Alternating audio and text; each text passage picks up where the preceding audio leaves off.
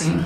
Herzlich willkommen bei Unboxing. Hier sind Chris und Chris und heute zu Gast bei uns Verena Gimi, kurz wie. Genau. Wusste Hallo. ich tatsächlich bis heute gar nicht, dass du äh, so einen Spitznamen hast. Doch, genau, der kommt aus dem College. Ähm, damals, ähm, als ich eben in Amerika an der Missouri State ähm, studiert habe, ähm, konnten halt viele meinen Namen nicht richtig aussprechen, haben es immer versucht und haben dann gesagt, okay, gut, wir brauchen irgendwie was, was total einfach ist und so ist der Spitzname Wie entstanden. Ja, cool. Das ist Hammer. Ich hätte auch in den USA studieren müssen, hätte ich nämlich auch einen cooleren Spitznamen gehabt. Meiner war damals immer Uzi. Uzi. Irgendwie kriegt man in den USA coolere Spitznamen. Ähm, guten Morgen und herzlich willkommen auf jeden Fall und danke, dass du heute bei uns bist. Ich mache die Einleitung recht kurz, weil wir im Gespräch ein bisschen mehr über dich erzählen wollen. Du bist in deinem ersten Jahr als Golf Professional. Ähm, Genau. Wir kennen uns jetzt auch schon fast ein Jahr. In dem Sinne, wir durften ein bisschen mitverfolgen und da, darüber wollen wir heute auch ein bisschen sprechen. Ähm, wir haben das ja alles hautnah mitverfolgt. Wie fühlt es sich im Moment an? Ja, also mein erstes Jahr auf der LET, auf der höchsten Tour in Europa. Ähm, ich würde schon sagen, dass es eher so ein, so ein Achterbahnverlauf war. Mal sehr gute Turniere mit Top 20 Platzierungen, mal eben ähm, knapp äh, den Cut verpasst um nur ein, zwei Schläge und jeder, der irgendwie auf hohem Niveau spielt oder Golf spielt, weiß, wie schnell man ein, zwei Schläge in seiner Runde findet, wo man sagt, okay, die waren unnötig. Und dann natürlich auch ein paar sehr schlechte Turniere gehabt, wo es einfach so gar nicht funktioniert hat. Aber im Großen und Ganzen habe ich viel auf der, in diesem Jahr halt gelernt und ähm, bin positiv aus der Saison rausgegangen. Auch wenn es vielleicht nicht so Du gut war, darfst genau. dich ähm, Siegerin der LET Access Series in Spanien nennen. Ja, genau, genau. Das äh, war definitiv äh, der erfolgreiche Abschluss einer Saison. Genau, habe ja dann äh, nach dem letzten LET-Turnier eben auf der Untertour, auf der LET Access äh, gespielt. Und ja, bin da ähm, Das ist der eh- erste Profisieg. Genau. Wie fühlt er sich an? Ähm, Nach so einer super. Saison. Also sehr, sehr interessant. Also als ich diesen letzten Putt gemacht habe, ich habe echt gedacht, so hoffentlich muss ich mich jetzt nicht übergeben aufs Grün, weil ich doch irgendwie so, ich wusste, ich habe es in der Tasche, es kann eigentlich nichts mehr passieren. Aber ähm, ich stand vor diesem Putt und dachte mir so, bitte übergeb dich jetzt nicht. Es ist, ähm, ja, aber Ich- nee. Ich glaube, für uns so als Mannschaftssportler, Fußball und äh, immer Spieler um dich rum, Kollegen um dich rum, ist das noch was ganz was anderes, wenn du so einen Einzelsport betreibst. Auch diese Höhen und Tiefen, die du durch, durchlebst, äh, weil es hängt viel, viel mehr an dir selber als Person. Das finde ich so be bewundernswert, weil wir kennen das immer so, du hast so zehn Leute am Platz gehabt, die mit dir verlieren oder gewinnen und wenn du einen scheiß Tag hast, dann macht das im Endeffekt auch mal nichts, weil das kann, du läufst so ein bisschen mit. Bei dir ist es ja so, wenn du nicht funktionierst, dann funktioniert gar nichts. Genau. Ja. Und dann sieht es auch sofort jeder und sagt, was ist eigentlich mit Verena los? So. Ja, genau, genau. Und das finde ich eigentlich am Golf auch äh, das Schöne, denn du spielst eigentlich immer nur gegen dich selber. Mhm. Und du kannst nur auf dich selber sauer sein oder sagen, okay, das hast du gut gemacht. Ähm, und das finde ich am Golf halt einfach das Schöne. Du Mhm. bist auf dich alleine gestellt. Und ähm, klar, natürlich hat man sein Team um sich herum, die einen unterstützen. Ähm, aber auf der anderen Seite bist du die Person, die diesen Schlag halt ausführt. Mhm. Und ähm, genau, und wenn der halt einfach schlecht war, dann bist auch nur du schuld in dem Sinne. Wie schaut es aus, wenn du auf dich sauer bist? Das äh, ist vielleicht eine, ein Thema für eine andere. Nein. Ähm, nee, also ähm, ich habe über die Jahre doch irgendwie so ein bisschen, klar, man ist emotional, äh, man sieht mir auch an, dass ich, ähm, dass ich vielleicht gerade nicht so gut drauf bin. Meine Eltern nennen das gerne, ich habe so einen so einen- so einen Stechschritt dann drauf, also ich marschiere dann einfach so los.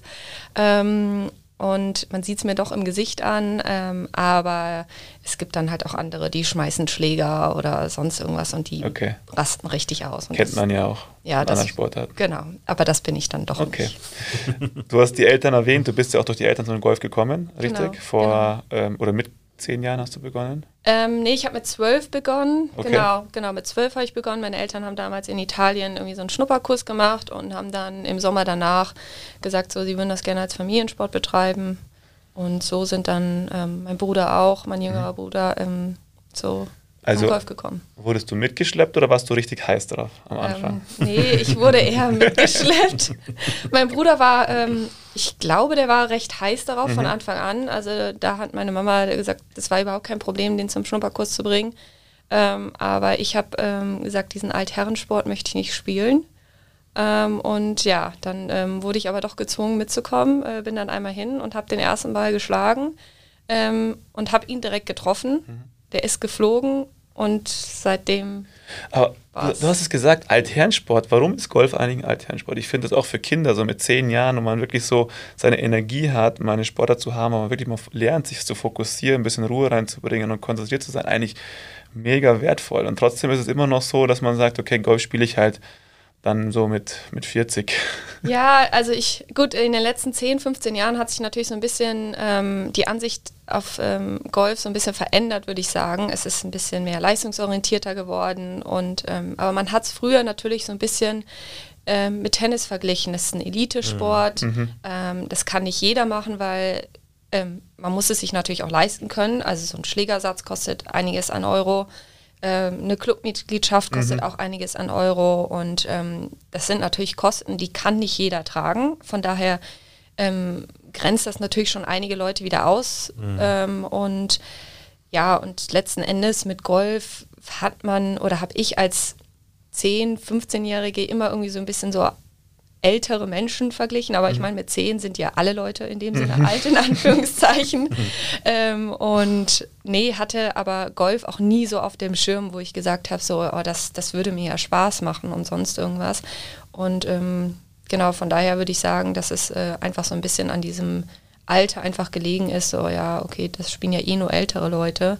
Und ich kann mir gar nicht vorstellen, dass da Leute in meinem Alter ähm, mhm. sind, die das spielen und toll finden. Und dann war ich aber in dem Golfclub und da waren echt viele Jugendliche, viele in meinem Alter ähm, und habe da Freunde gefunden und ähm, einige, mit denen habe ich bis heute noch Kontakt. Also ich bin ja eigentlich aus Düsseldorf mhm. und bis heute habe ich mit denen Kontakt, ähm, obwohl wir ja in München wohnen. Und ähm, das ist natürlich auch das Schöne dann daran. An der Stelle wollen wir mal deinen Heimatverein nennen. Ich konnte es nicht wirklich aussprechen. Ich auch nicht. Kannst du uns das nochmal sagen? Golfclub Hummelbach-Aue. Hummelbach-Aue, okay. Hummelbach-Aue, genau. Jetzt hört sich wieder einfach an. Wo genau. ich gelesen habe, habe ich mir gedacht, okay. Also um das nochmal abzuschließen, wir brauchen mehr Verena Gimmis, die das nach außen tragen und zeigen, dass genau. es ein junger, dynamischer Sport ist. Genau. Unbedingt. Ich denke, viel Fokus und so weiter, kommen wir vielleicht später auch noch dazu. Ähm, wie, wie wir wissen, bist du so mit 20, glaube ich, in die USA gegangen. Genau, genau, ja. nach dem Abitur direkt, ja, mit 20. Studiert an der Missouri State University. Mhm. Wie, wie kommt man auf sowas mit in so einem jungen Alter? Also ich sag's dir ganz ehrlich, ich wäre nicht im Leben auf sowas gekommen. Ja, ich habe, ähm, ich habe, ich war schon recht schnell äh, mhm. unabhängig oder sehr, ja, sehr selbstständig ähm, und äh, habe dann schon mit 15, 16, als es so in die 10. Klasse ging, gesagt, so, ich würde ganz gern ins Ausland gehen. Und dann haben meine Eltern aber gesagt, ja, sie wollen nicht, ähm, dass ich in der Schule ins Ausland gehe, weil sie sagen, das bringt mir in dem Sinne nicht wirklich was fürs für spätere Leben, außer dass vielleicht mal die Sprache sich ein bisschen verändert. Sie haben dann aber gesagt, wenn ich ähm, nach dem ähm, nach dem Abitur immer noch möchte, ins Ausland zu gehen, dann würden sie schauen, ob wir nicht vielleicht irgendwie ein Studium irgendwo im Ausland äh, finanzieren, finanziert bekommen.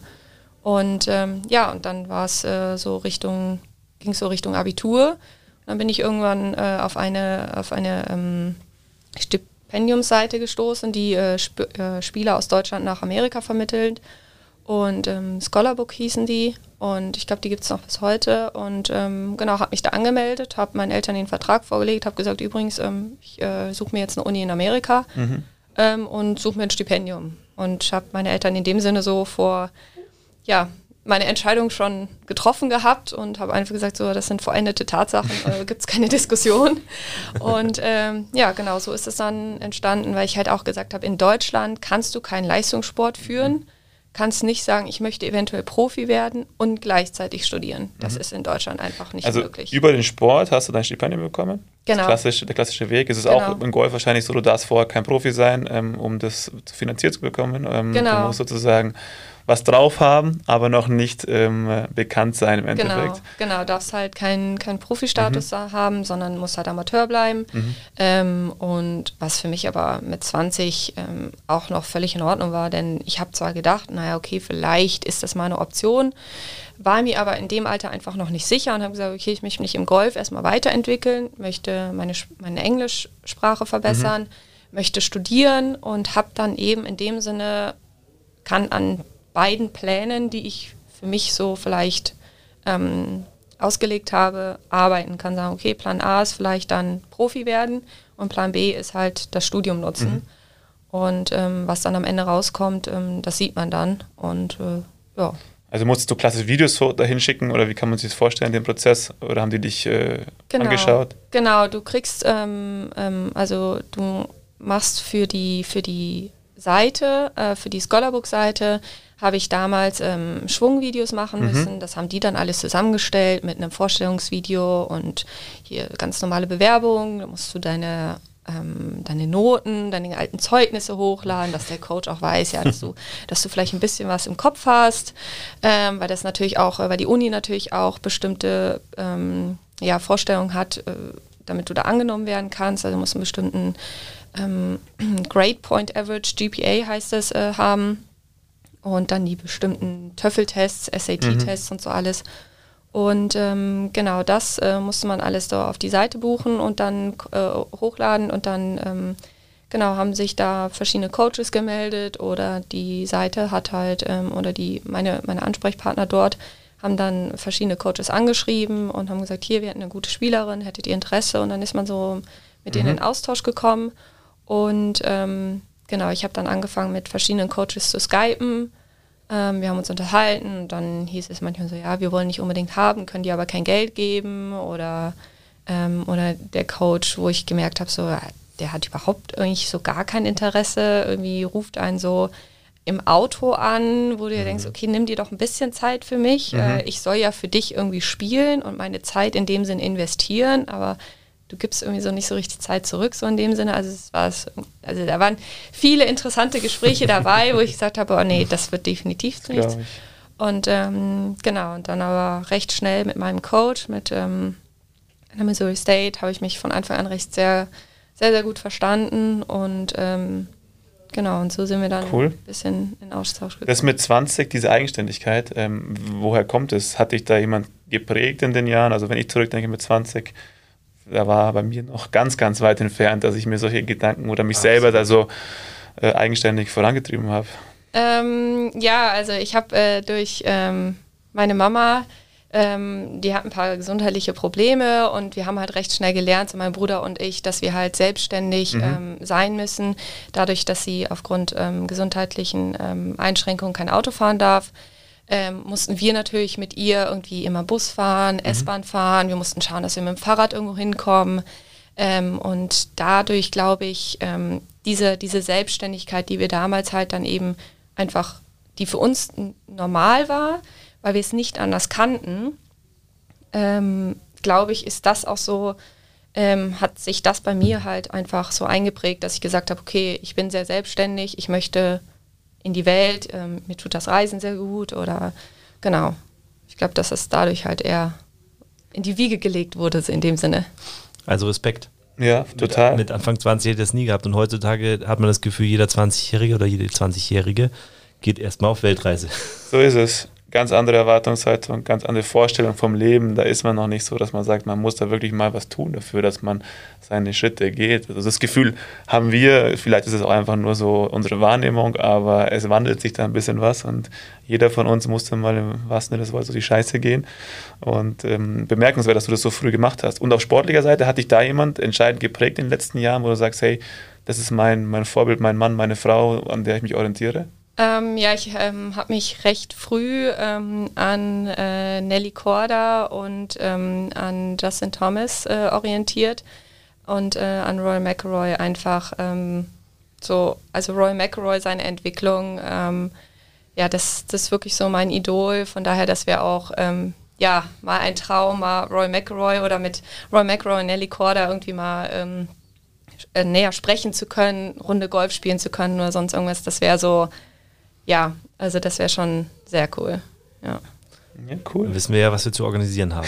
ja, gerne. Definitiv. Step by Step. An der Stelle kurze Pause. Ähm, Moment. No silent! Was war das?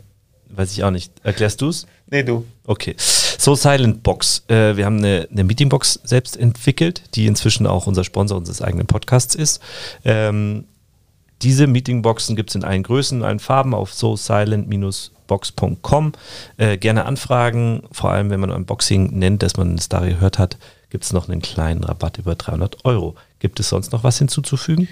Nee, müsst ihr euch vorstellen, wie eine große Telefonzelle.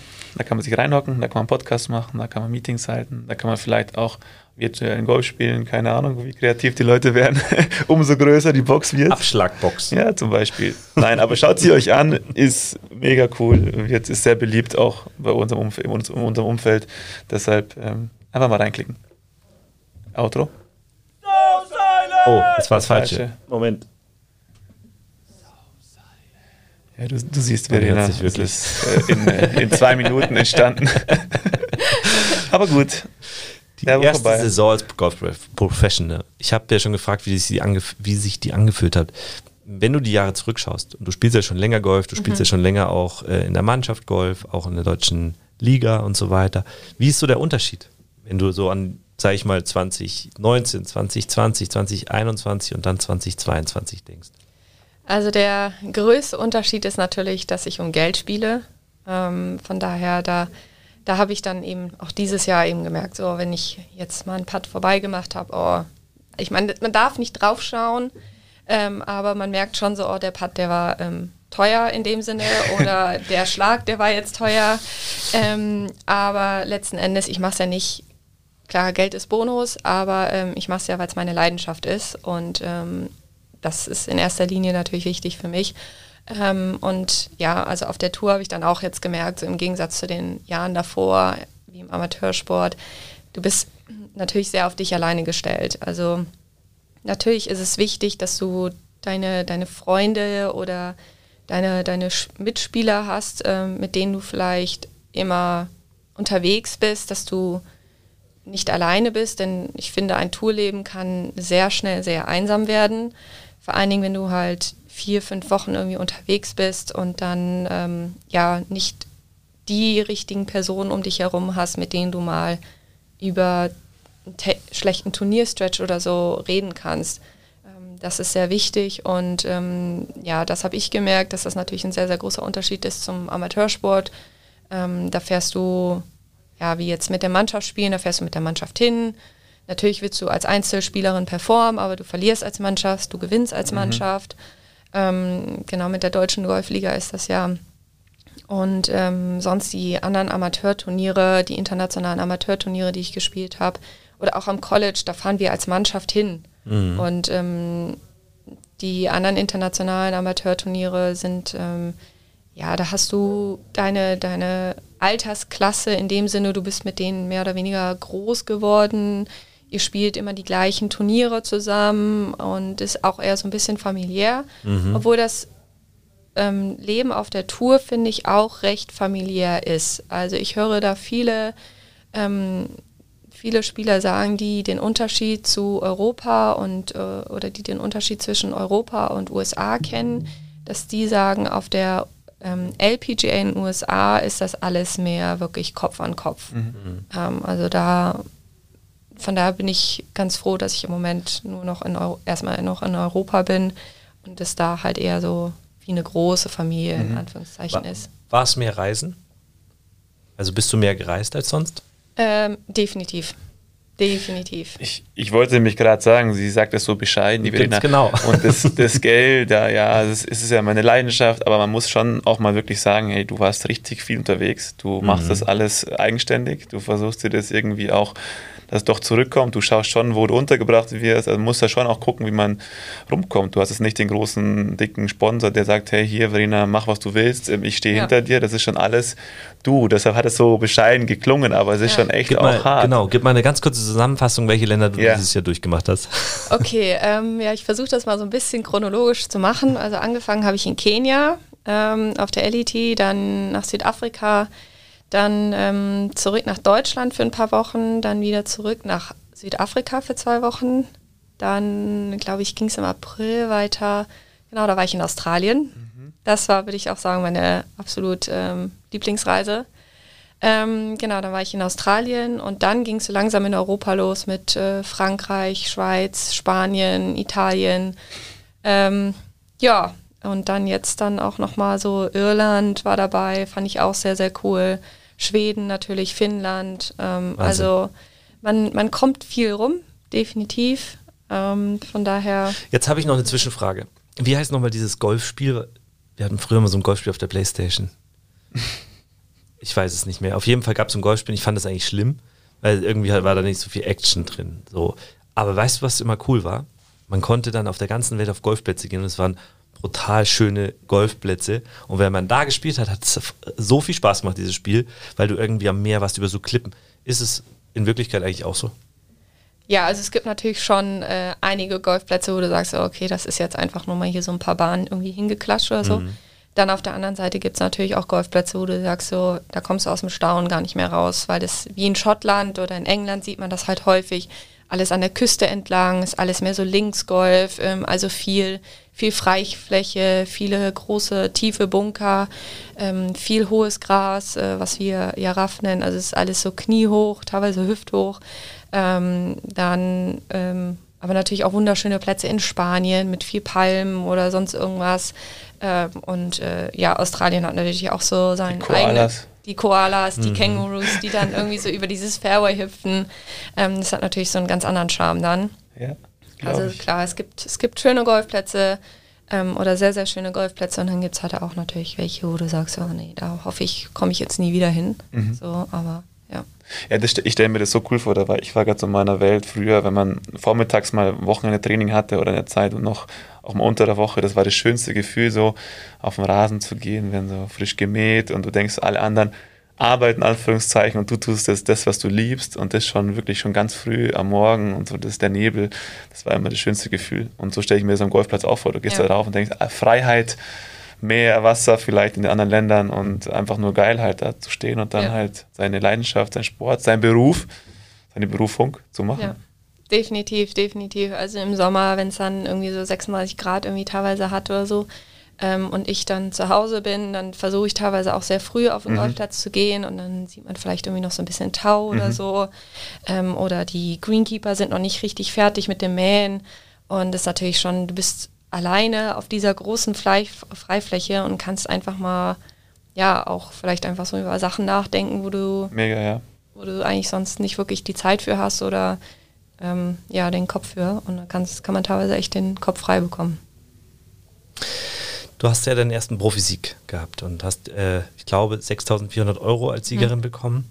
Die Frage brutto. wurde und wird dir wahrscheinlich immer wieder gestellt, genau brutto. Und wenn man das vergleicht mit der LIV, oder wie nennt man das? LIV? Liv Golf, genau. Liv Golf, da, bei der der letztplatzierte 120 ungefähr verdient. Mhm. habe ich ein bisschen recherchiert. Es gibt ja Unterschiede mhm. dann auch nochmal, aber trotzdem ist der Unterschied unglaublich von mhm. Männern zu Frauen und so ja. weiter. Also, warum gibt es diesen Unterschied überhaupt noch und wie siehst du das als Golferin? Mm, also ich glaube, diesen Unterschied gibt es noch daher, dadurch, dass ähm, Frauensport generell einfach nicht so einen großen Marktwert hat wie jetzt ähm, der, der Männersport. Ich meine, man sieht es ja im Fußball auch. Ähm, und Golf oder Frauengolf äh, hat halt immer dieses Klischee, das ist langweilig. Weil wir schlagen nicht so weit wie die Männer, wir sind vielleicht konstanter wie die Männer. Ähm, und es ist einfach so in dem Sinne langweilig. Und es will keiner Frauen unterstützen, weil mhm. sie sagen so, ja, das hat ja keinen Marktwert, was habe ich denn davon? Man sieht euch nicht im Fernsehen und sonst irgendwas. Das ist für uns als Spieler natürlich immer unheimlich hart zu hören, wenn man sagt, ja, ich finde das super, was du machst. Ähm, und ich rechne dir das hoch an und du spielst super, ich würde dich gerne unterstützen, aber ich habe nichts davon, weil ich sehe dich nicht im Fernsehen. Mhm. Das hat sich jetzt über die letzten Jahre geändert. Ähm, also man sieht ja immer wieder auf Sky Sport, sieht man jetzt mal wieder Frauenturniere. Ähm, ich finde aber, dass der Unterschied noch in Europa noch mal größer ist als der in Amerika. Denn in Amerika ist Golf ein Volkssport. Mhm. Da spielt jeder eigentlich Golf, der irgendwie einen Schläger halten kann. Und ähm, da sieht man viel, viel mehr äh, Frauengolf auch im Fernsehen. Die haben ganz andere Channels. Ähm, das hat jetzt äh, Sky auch gemacht.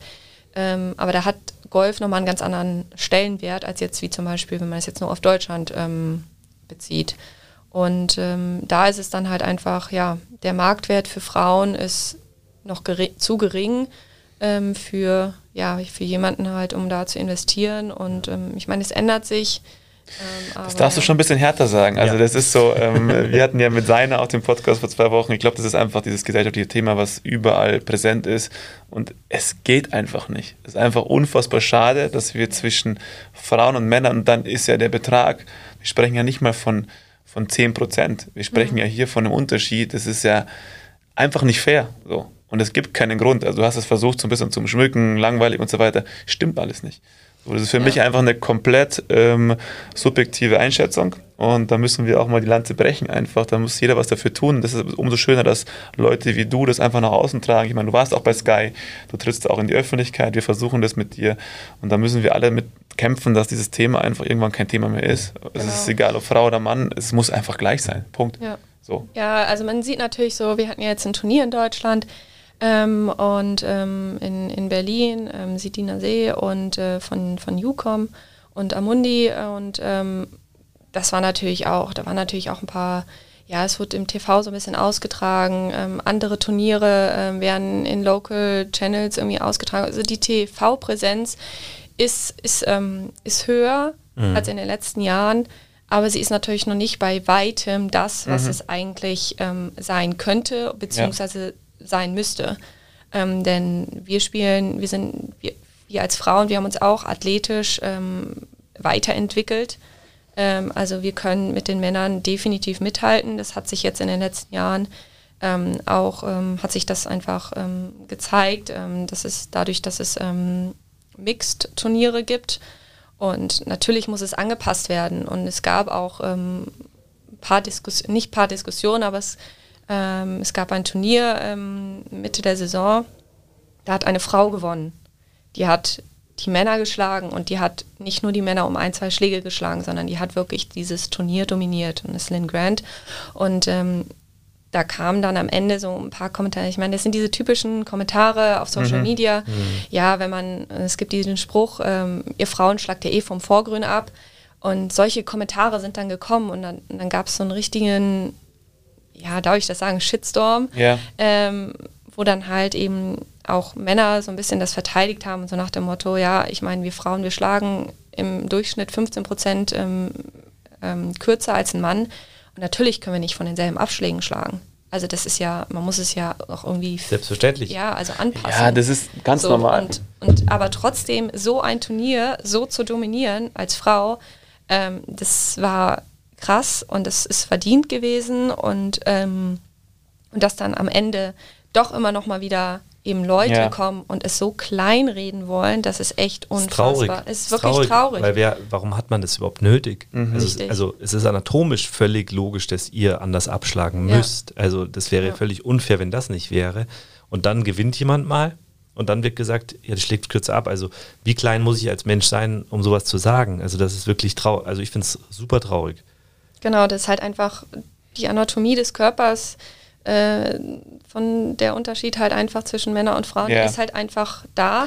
Und ähm, dass das halt irgendwie in manche Köpfe noch nicht so richtig reingekommen ist, äh, ist ein bisschen schade.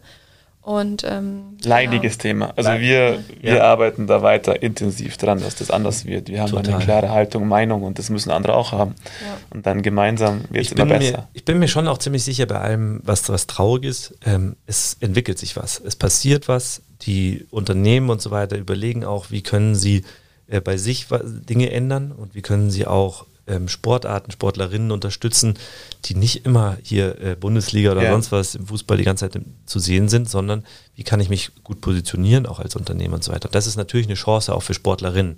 Und deswegen, ich bin schon auch froh, dass sich da viel entwickelt, aber es geht halt irgendwie gefühlt immer noch viel langsam, zu langsam. Richtig. Weil man sich denkt, oder für, ich sag mal, alle, die jetzt hier gerade in dem Raum sitzen, für uns ist es so normal.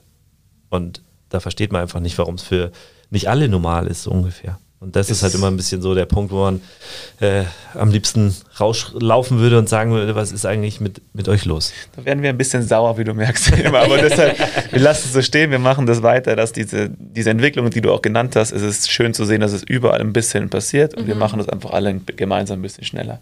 Sehr schön. Verena, du, hat, du hast zwei Lebensmottos. Ich habe eins gelesen und ich habe das sofort mit dir in Verbindung gebracht, weil das irgendwie so dich so, so beschreibt, finde ich. Es passt eigentlich perfekt. Und das ist Don't stress, do your best and forget the rest. Mhm. Das ist eigentlich so dein Jahr, würde ich behaupten. Ja. Ich habe das immer so, bis, bis zu dem Punkt, wo du dann gewonnen hast, war das ja eigentlich immer so. Du hast Reisen gemacht, du hast auf den Deckel bekommen, du bist wieder nach Hause gefahren, du hast, bist wieder neu angetreten und trotzdem ja. immer mit, mit Spaß, Leidenschaft und Bock auf das Ganze gehabt.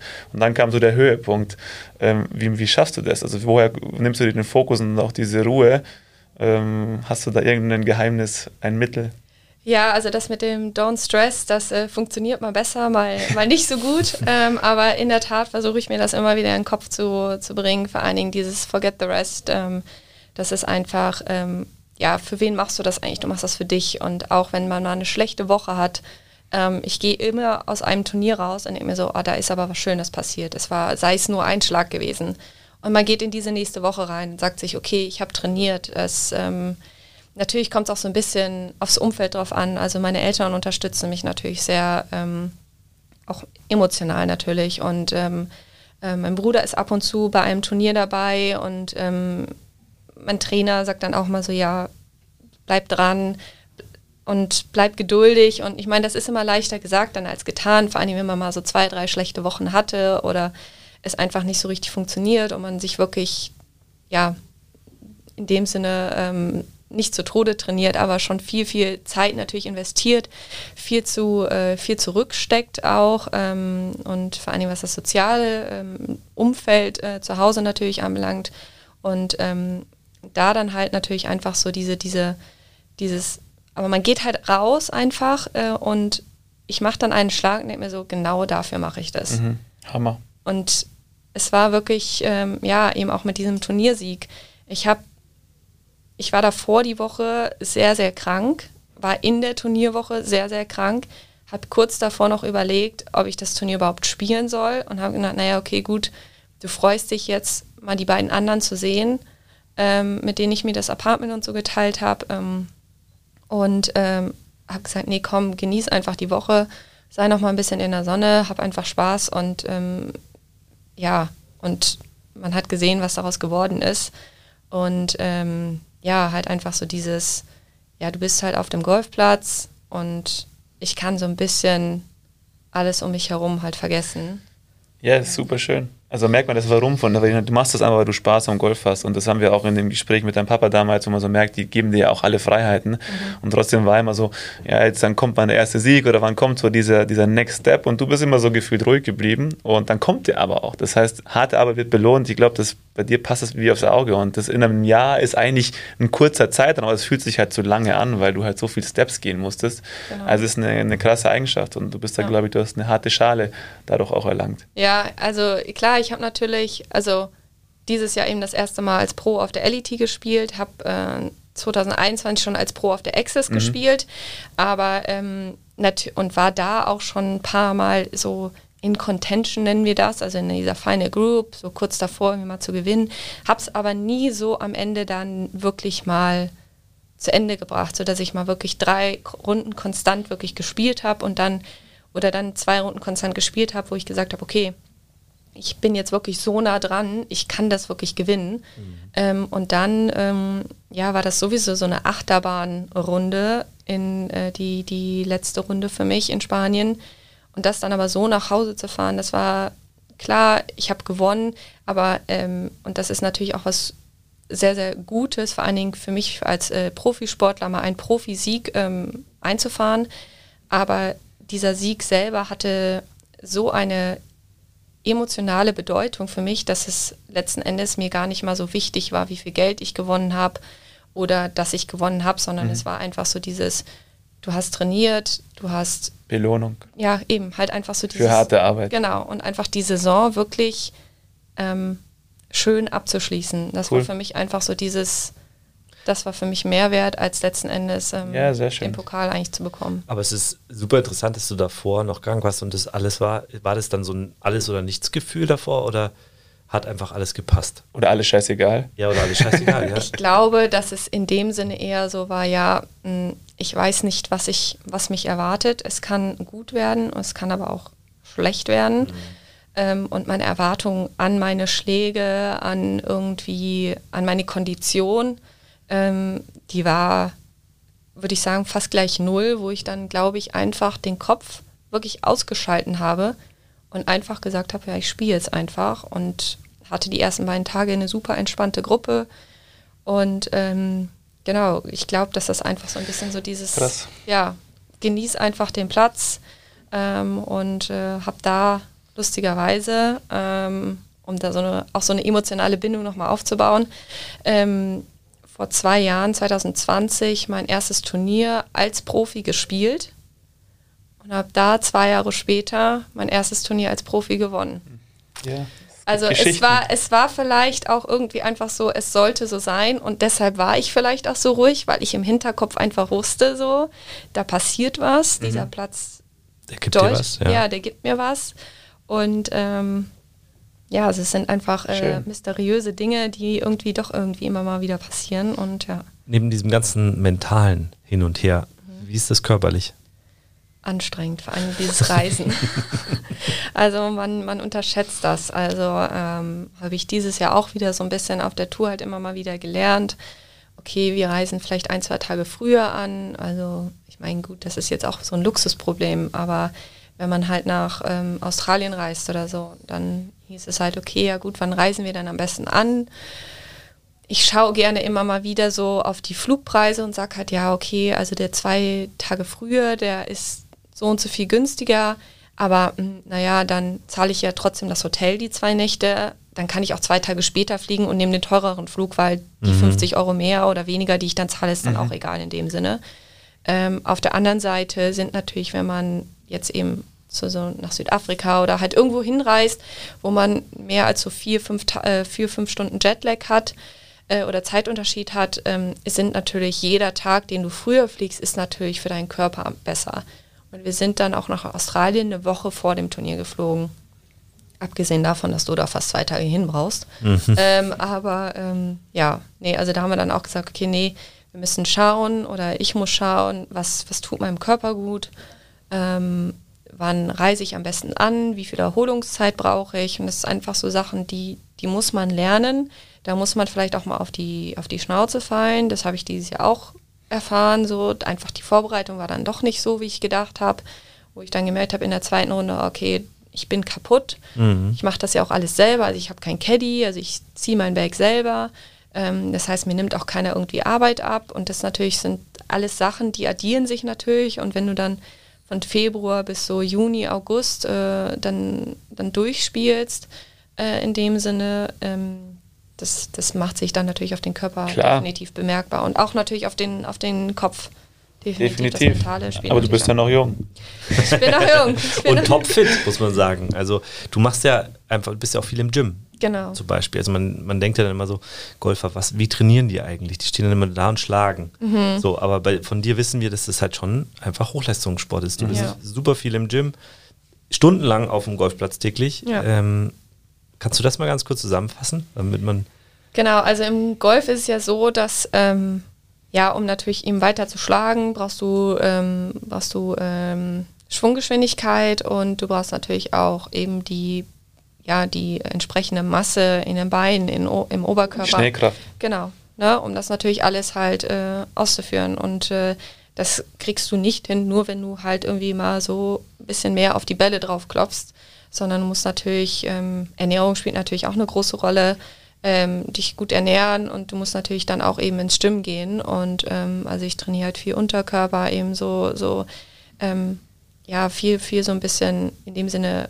schwere Gewichte mit der langen Hantel, aber dann natürlich auch ähm, eben viel Sprünge ähm, und ein bisschen Schnellkraft natürlich auch einfach. Und ähm, das ist natürlich eben sehr, sehr wichtig, weil das, das baut man eher auch, auch im Winter auf, weil im Sommer heißt es einfach nur oder während der Saison halten? halten, Ja. irgendwie die Kondition halten und das, wenn du natürlich irgendwie so sieben, acht Wochen irgendwie mal nicht so richtig daheim bist, dann, dann funktioniert das nicht so Ja. und auf Turnieren selber ähm, ist es auch schwierig, irgendwie was zu machen. Vor allen Dingen, also ich werde dann schnell kaputt einfach. Ich Ja. habe dann, ähm, da sage ich dann auch, das ist völlig in Ordnung, wenn ich mal nichts mache, zwei Wochen, denn ähm, mir geht es wirklich einfach nur darum, dass ich halt wirklich dann äh, vom Kopf fit bin, Ja. dass mein Körper sich erholen kann.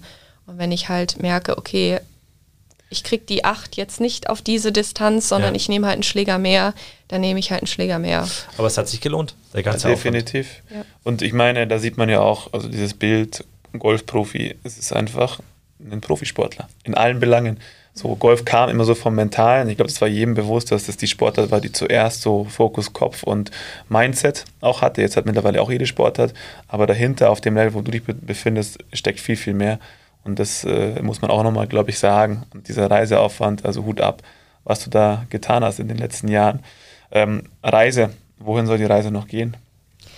Ähm, die Reise soll äh, im besten Fall definitiv wieder zurück nach Amerika gehen. Mhm. Ähm, ich würde ganz gern ähm, irgendwann mal auf der APGA spielen können, möchte mich aber erstmal natürlich hier nochmal in Europa ähm, etablieren, mein Spiel nochmal verbessern, denn der Unterschied zwischen der LET und der LPGA ist nochmal, sind nochmal, würde ich sagen, zwei, drei Schritte mindestens. Und ähm, ich fange ja in dem Sinne auch gerade erst an.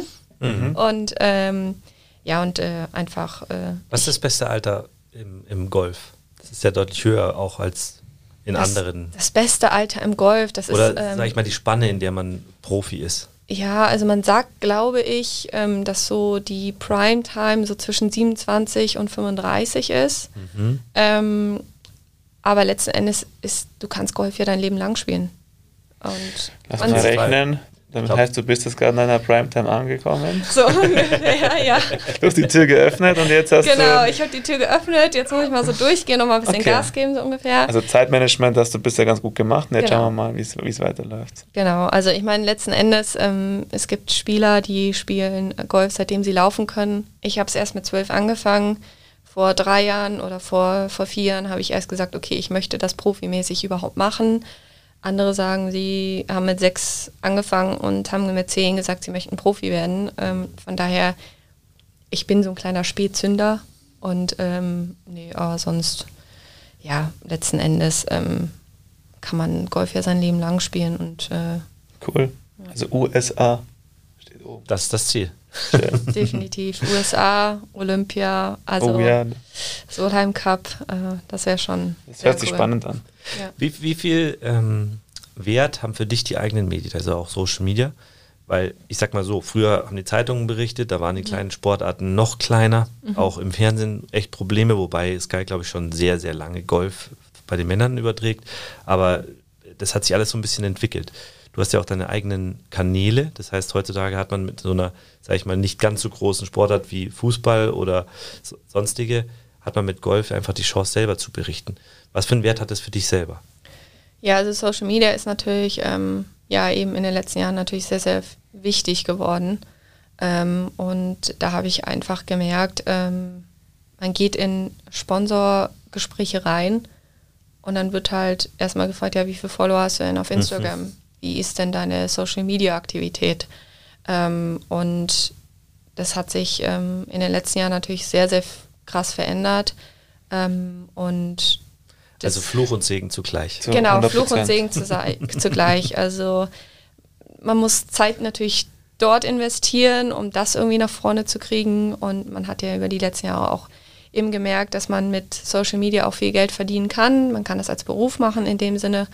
Und ähm, aber mein Hauptberuf ist ja eigentlich Profisportlerin. Ja, klar. Und ähm, dann natürlich erstmal so diesen, diesen Dämpfer zu bekommen, ja, ich würde dich eigentlich ganz gern finanzieren oder ich würde dir ganz gern irgendwas helfen, aber deine, deine Followeranzahl ist mir zu gering, wo ich mir dann auch sage, ja, aber Ja, Es geht eigentlich nicht um meinen Sport, Nee. ja. so, ne? Das ist mehr, du geht's bist mir, halt- genau, es geht dir eigentlich nicht um den Sport, Ja. sondern es geht darum, wie das alles auf meinem Profil aussieht. Das, so das können wir auch, auch nicht ändern. Ich glaube, so wird es auch bleiben. Das ist einfach diese Marke um einen, einen Sportler mit Einfluss außenrum. Ähm, an der Stelle auch eine Anekdote mal zu dir und auch mal eine, eine kleine Werbung ähm, für dich als Person. Wir hatten damals, als wir begonnen haben zusammenzuarbeiten, sage ich zum Chris, hey, die Verena, seitdem wir da posten, die kommt ständig in meinem Explorer-Feed auf, auf Instagram. Egal auf welchen Account ich schaue. Und dann haben wir gesagt, das kann nicht sein. Und dann ich so, liegt es daran, weil ich ihr folge oder wie ist das und so. Und dann hatte ich echt eine Zeit lang oder auch immer noch regelmäßig der Instagram-Algorithmus einfach da platziert, weil er dich vom Profil her einfach da spannend findet. Du hast da irgendwas geschaffen. Ich finde, dein Profil ist sehr klar. Also irgendwie ist da eine sehr, sehr Klarheit drin. Und dann natürlich, du machst natürlich auch da was her als Sportlerin. Ähm, aber irgendwie schön, dass das auch ähm, von der Seite angenommen wird. Das haben wir so, muss man ehrlich sein, bei keinem anderen Sportler auch Nee, mit deutlich so, mehr Reichweite so gesehen. oft im Explorer-Feed äh, waren nicht mal die ganz großen, sage ich mal, die wir da vielleicht auch be betreuen. Also das war Wahnsinn. Ähm, und da sieht man schon, dass das, das hat eine, ist eine, sag ich mal, eine Nische im Markt, die aber irgendwo einen guten und Ja. großen Markt hat. Und das ist ja auch echt schön, ist gewachsen bei dir und ich finde, dann kann das nicht nur klar, ich finde es auch, man sieht ja die, die, diese Dynamik und diese Sportlichkeit, die Mhm. du mitbringst, äh, die habe ich vorher so noch nicht erlebt, muss ich auch sagen. Ich bin jetzt nicht der Golfer, aber habe ich so noch nicht gesehen. Und das ist eigentlich ganz spannend, äh, sowas nachzuverfolgen. Und das finde ich halt Ja. schön an solchen Sportarten, dass man die halt so einfach viel näher verfolgen kann. Jetzt wird mir übrigens nur noch Golf angezeigt. Das ist ich habe wirklich nur noch. Golf auf meinem Feed. Nee, aber da entwickelt sich halt dann diese Marke und dann ist es halt ein langer Weg. Also es ist halt leider so, dass durch diesen geringeren Einfluss ihr halt nicht wie die Fußballer ein Profispiel macht und sofort bist du bei deiner Anzahl geschenkt, so ungefähr. Das Ja. heißt, die kriegen so ein bisschen den, den Vorschuss und in so Sportarten wie bei dir muss man einfach am Anfang echt harte Arbeit betreiben. Das Ja. ist auf dem Platz, auch neben dem Platz. Eben. Aber es ist schön, dass es zumindest so angenommen wird und auch funktioniert. Ja, und ist natürlich auch eine Achterbahnfahrt. Ja, Also das es geht halt mal schneller, wo man sagt, so, oh, jetzt habe ich über Nacht irgendwie wieder 100 Follower dazu bekommen. Ja. Und dann sind mal so drei, vier Tage, wo man eigentlich 100 Follower verliert. Ja. Und es ist halt so eine, so eine Achterbahnfahrt. Ja. Aber wie im, wie im frustrierend auch. Sport halt auch, ne? Ja. Mal funktioniert Achterbahn hast du schon dreimal gesagt. Ich merke, du fährst gern Achterbahn. Verena, wie, wie üblich in unserer, unserer, unserem Podcast haben wir auch für dich äh, was zum Auspacken, also unser Unboxing. Ähm, da ist was drin und ich würde dich einfach bitten, dass du es auspackst und dabei einfach beschreibst, was du machst und was es ist. Okay. Bin ich mal gespannt jetzt. Wir haben tief geforscht. Ah ja, äh, sehr schön, definitiv, äh, sehr schöne Erinnerung. Ähm, ist ein Bild von meiner College-Mannschaft. Ähm, da waren wir 2018 ähm, bei der Missouri Valley Conference und haben äh, zum zweiten Mal in Folge ähm, das äh, Championship gewonnen und sind dadurch äh, zu den Regionals Mhm. gekommen. Das war ähm, mein in dem Sinne letztes offizielles College-Turnier. Ähm, mein Papa ist als Überraschung noch in die USA geflogen. Von daher, ja, das hat natürlich äh, viel, viel emotionale Du hast, äh, Erinnerungen. Ja. du hast ja auch mal angegeben, dass das so dein größter Moment war. Ist das jetzt der größte Moment oder der Sieg? Ähm, also ich würde sagen, dass man, dass es auf verschiedenen Ebenen einfach ist. Ähm, genau, hat dieses, ähm, das ist natürlich, beschreibt noch meine Amateurkarriere. Ähm, es hat die Wiege zum Beispiel zum Profi-Sein irgendwie vielleicht gelegt. Ähm, aber ähm, ja, es sind einfach unterschiedliche Momente. Der, der Sieg natürlich jetzt ähm, bedeutet mir natürlich sehr, sehr viel für meine Profikarriere. Ähm, aber die College-Siege mit der Mannschaft, die, die ähm, Einzelsiege, die ich im College halt erfahren habe, ähm, das hat natürlich ähm, eine emotionale Bindung an meine Amateurkarriere.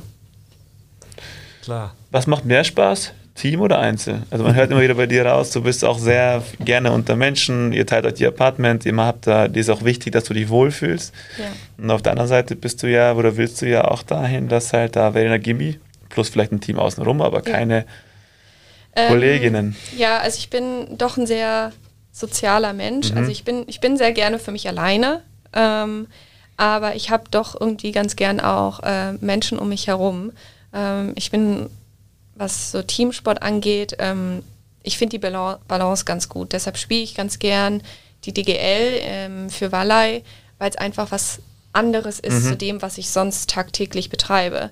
Es ist ein Unterschied ähm, und es, du bist mit dem Team wieder unterwegs, du bist nicht auf dich alleine gestellt und ähm, mir gefällt diese Balance sehr gerne und ähm, von daher, wenn ich mich entscheiden müsste, würde ich immer den Einzelsport wählen Mhm. ähm, und nicht den Teamsport. Ähm, aber ähm, ich finde diese Balance sehr gut. Cool. Und, ja, Gut, dann muss der Einzelsport so gut sein, dass du ein großes Team außenrum ähm, kreieren kannst. genau. Cool, kommen wir zur letzten Frage. Das du oder ich? Du? Du. Du, okay, ich. Die kennt man eh schon. Wenn du dir einen, eine Zeitungsschlagzeile in irgendeiner Zeitung vorstellen dürftest in fünf Jahren, wie könnte die lauten? Eine Zeitung. Eine schöne Headline. Sehr, sehr gute Frage. Ähm, Verena Gimmi hat Gold bei Olympia für Deutschland gewonnen.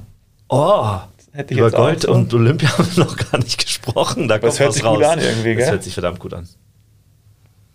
Okay, lassen wir so stehen, oder? Gimme more, Gold bei Olympia, erste Goldmedaille bei Olympia. Genau. genau. Nee, cool, aber das zeigt ja dein, also es ist schön, dass du da auch nochmal die Schlagzeile aus deinem Sport wählst.